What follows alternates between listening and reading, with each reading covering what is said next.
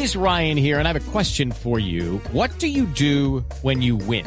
Like, are you a fist pumper? A woohooer, a hand clapper, a high fiver. I kind of like the high five, but if you want to hone in on those winning moves, check out Chumba Casino. At ChumbaCasino.com, choose from hundreds of social casino style games for your chance to redeem serious cash prizes. There are new game releases weekly, plus free daily bonuses. So don't wait. Start having the most fun ever at ChumbaCasino.com. No purchase necessary. BGW. Void were prohibited by law. See terms and conditions. 18 plus. Un saludo para los oyentes del radar en Blue Radio. Los estamos acompañando hoy sábado 26 de julio con eh, el alcalde de Bogotá, Gustavo Petro, que nos atiende muy amablemente. Han pasado muchas cosas, ha pasado mucha agua abajo del puente en medio de una serie de decisiones disciplinarias y de otros hechos que han marcado la historia política de los años recientes en el país. ¿Cómo ha asumido esta segunda parte, digamos, el segundo tiempo de su mandato Mira, sí hay dos fases, obviamente, pero en toda administración debe haberlas. La fase de plantear las políticas públicas, las transformaciones, el debate que eso genera.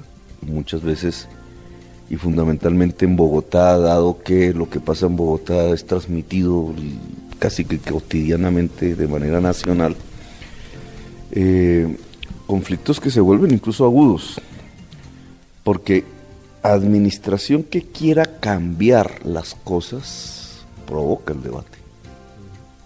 Porque pisa callos, porque toca intereses creados, porque en cierta forma rompe negocios preestablecidos, porque cambia las formas de hacer política y las formas de administrar.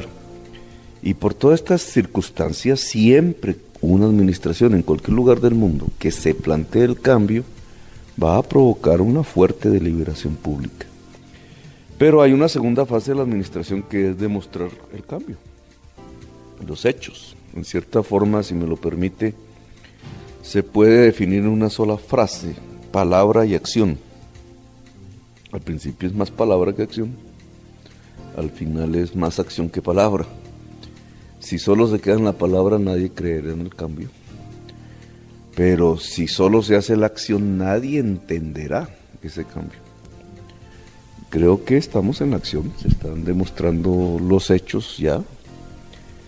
Eh, todos los días aquí hay una demostración de lo que planteamos en primer año y en parte del segundo año, de lo que llamamos la Bogotá humana, es decir, eh, dedicar buena parte del esfuerzo estatal y presupuestal, por tanto, y humano del Estado a nivel distrital a los grupos más vulnerados para superar la segregación social, que fue lo que nos propusimos desde el inicio.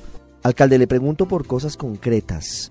¿Habrá o no habrá tranvías en las calles de Bogotá? Sí, nosotros buscamos otras formas. Obviamente no es una administración que se queda quieta. Pusimos recursos a buscar métodos para saltar por encima de ese sesgo eh, que yo llamo anticambio tecnológico en la ciudad de Bogotá. Y ahora te explico un poco más profundamente eso. Eh, y pedimos a través de la ley de asociaciones público-privadas que iniciativas privadas, ya no públicas porque nos lo habían impedido, de, propusieran la construcción de tranvías en la ciudad y recibimos bastantes. Primero OHL, una firma española, después Alstom Lavalin, después eh, Alstrom, que es una tecnología alemana, eh, una firma valenciana, eh, y fueron proponiendo, nosotros fuimos estudiando de acuerdo a la ley la fase de prefactibilidad, después la fase de factibilidad, la fase de, que son fases de la ingeniería, o sea, cada vez el estudio es más profundo. La fase de factibilidad termina ya prácticamente para iniciar construcción y ya terminó. Es decir, un poco en silencio, la verdad sea dicha, eh, todo el estudio para hacer los tranvías terminó en la ciudad de Bogotá, aprovechando los corredores férreos existentes, que es una desgracia que esta ciudad no los haya usado durante tantas décadas, votados cuando tenemos problemas de movilidad. Y eh, esperamos, porque los corredores férreos son de la nación, hablé con el presidente de la República para que él ya dé prácticamente el punto de partida para construir, ya no para estudiar, para construir. Construir los nuevos rieles y traer los vagones. Eh, así que si contamos con un poquitico de decisión nacional, eh, tendremos dos grandes troncales en construcción que equivalen como a una troncal de Transmilenio por, por la cantidad de pasajeros que pueden movilizar.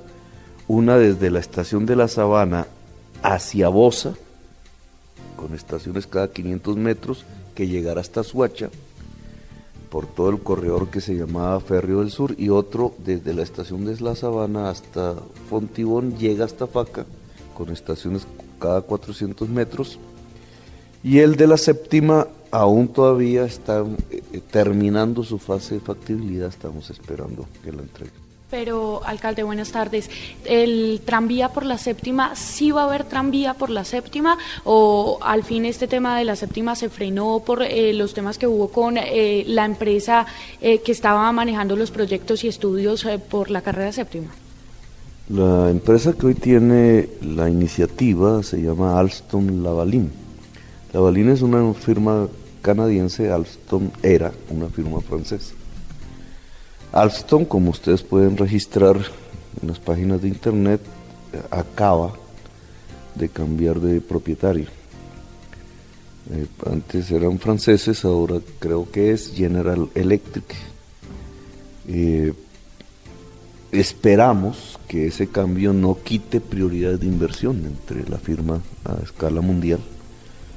Si se mantiene la decisión de, de estar en la séptima, pues esperaríamos la terminación de los estudios de factibilidad e igual que los otros corredores, iríamos hacia la fase de construcción. En este caso, alcalde, yo debo preguntarle por algo que ocurrió hace una semana. Usted habló con el canal Capital y mencionó que el tranvía por la séptima estaba un poco frenado en su avance de estas etapas porque la firma que inicialmente había sido la ganadora hasta el momento, digamos la que estaba ganando la APP, que es la que usted nos menciona seguramente, mm, tenía dificultades. Seguramente esas, ese cambio de, propietario y, demás de Alstom, y que la segunda firma de esa alianza público-privada pues tenía vínculos con una persona cercana a usted o cercana a su familia, que es el señor Carlos Gutiérrez Robacho. Yo creo que me precise un poco eh, el alcance de lo que usted comentó en ese momento. No, la segunda firma tiene vínculos, es con el anterior gerente de Transmilenio, el señor Rey. Y por esa razón está inhabilitado. Eh, por norma, un funcionario que es gerente de la gestora del transporte no puede, una vez que salga, aun si no es propietario de la empresa, eh, presentar un tipo de contratación con la misma entidad de la que fue gerente. Entonces, por esa razón, la segunda opción está inhabilitada, pero nosotros estamos en la primera, así que eh, más bien eh, apostemos a que la primera opción sea y termine su estudio de factibilidad y con una experiencia que es reconocida en todo el mundo de constructores de sistemas de transporte férreo eh, puedan llevar esas nuevas tecnologías hacia la séptima. El tranvía no tiene ruido, el tranvía tiene cero contaminación porque usa solo energía eléctrica. El tranvía se adapta a lo estrecho que es la séptima. Incluso podría entrar hasta la Plaza de Bolívar porque son vagones delgados, muchísimos más delgados que un bus, que permiten precisamente una adaptación eh, a las condiciones geográficas de la séptima. El único pero que le han puesto a ese proyecto es que si hubiese un tráfico intenso que demandara muchos vagones, la longitud podría copar semáforos y por tanto producir un corte en la ciudad. Que sucede también el Transmilenio en la Caracas de vez en vez, pero que en este caso no es una preocupación grande, dado que la séptima no es que sea una troncal pesada en tráfico de pasajeros de transporte masivo y porque la línea del metro correría tres o cuatro cuadras más abajo entre la Caracas y la séptima, lo que nos permite contar dentro de tres años con una fortaleza, una capacidad muy grande de transporte en todo el borde oriental, que es donde más demanda de pasajeros hay. Así que eh, yo espero que el tranvía se puede construir en la séptima. Espero que iniciemos ya la construcción hacia Bosa y hacia Suacha.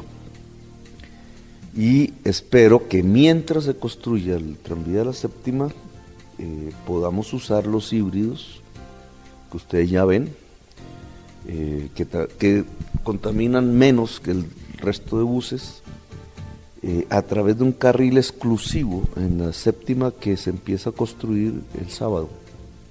O sea, en el momento en que estamos hablando aquí con los oyentes, ya están trabajando en el carril exclusivo. Es decir, alcalde, para ser más precisos, que el tranvía por la séptima no está frenado. No, en este momento no. Sobre eso, ¿cuándo podríamos saber si hay o no tranvía por la séptima? ¿Cuánto tiempo aproximadamente, digamos? Digamos, esa respuesta la tiene que dar, dado que son APPs, porque el Consejo impidió que fueran obras públicas, que hubiera sido más fácil.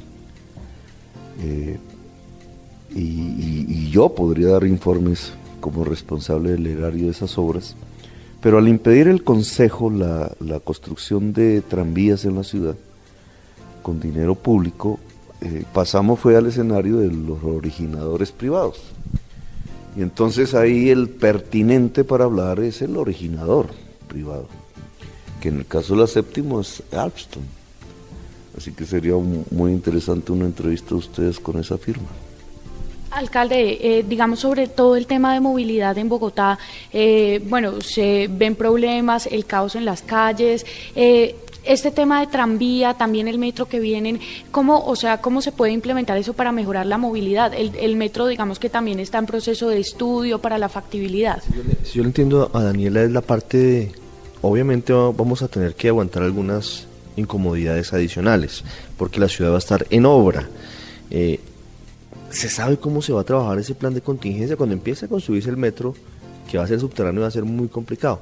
Y si se construyen los tranvías, también va a estar la ciudad en obra. Y viene Transmilenio por la avenida Boyacá y vienen otra cantidad de, sitios y de obras.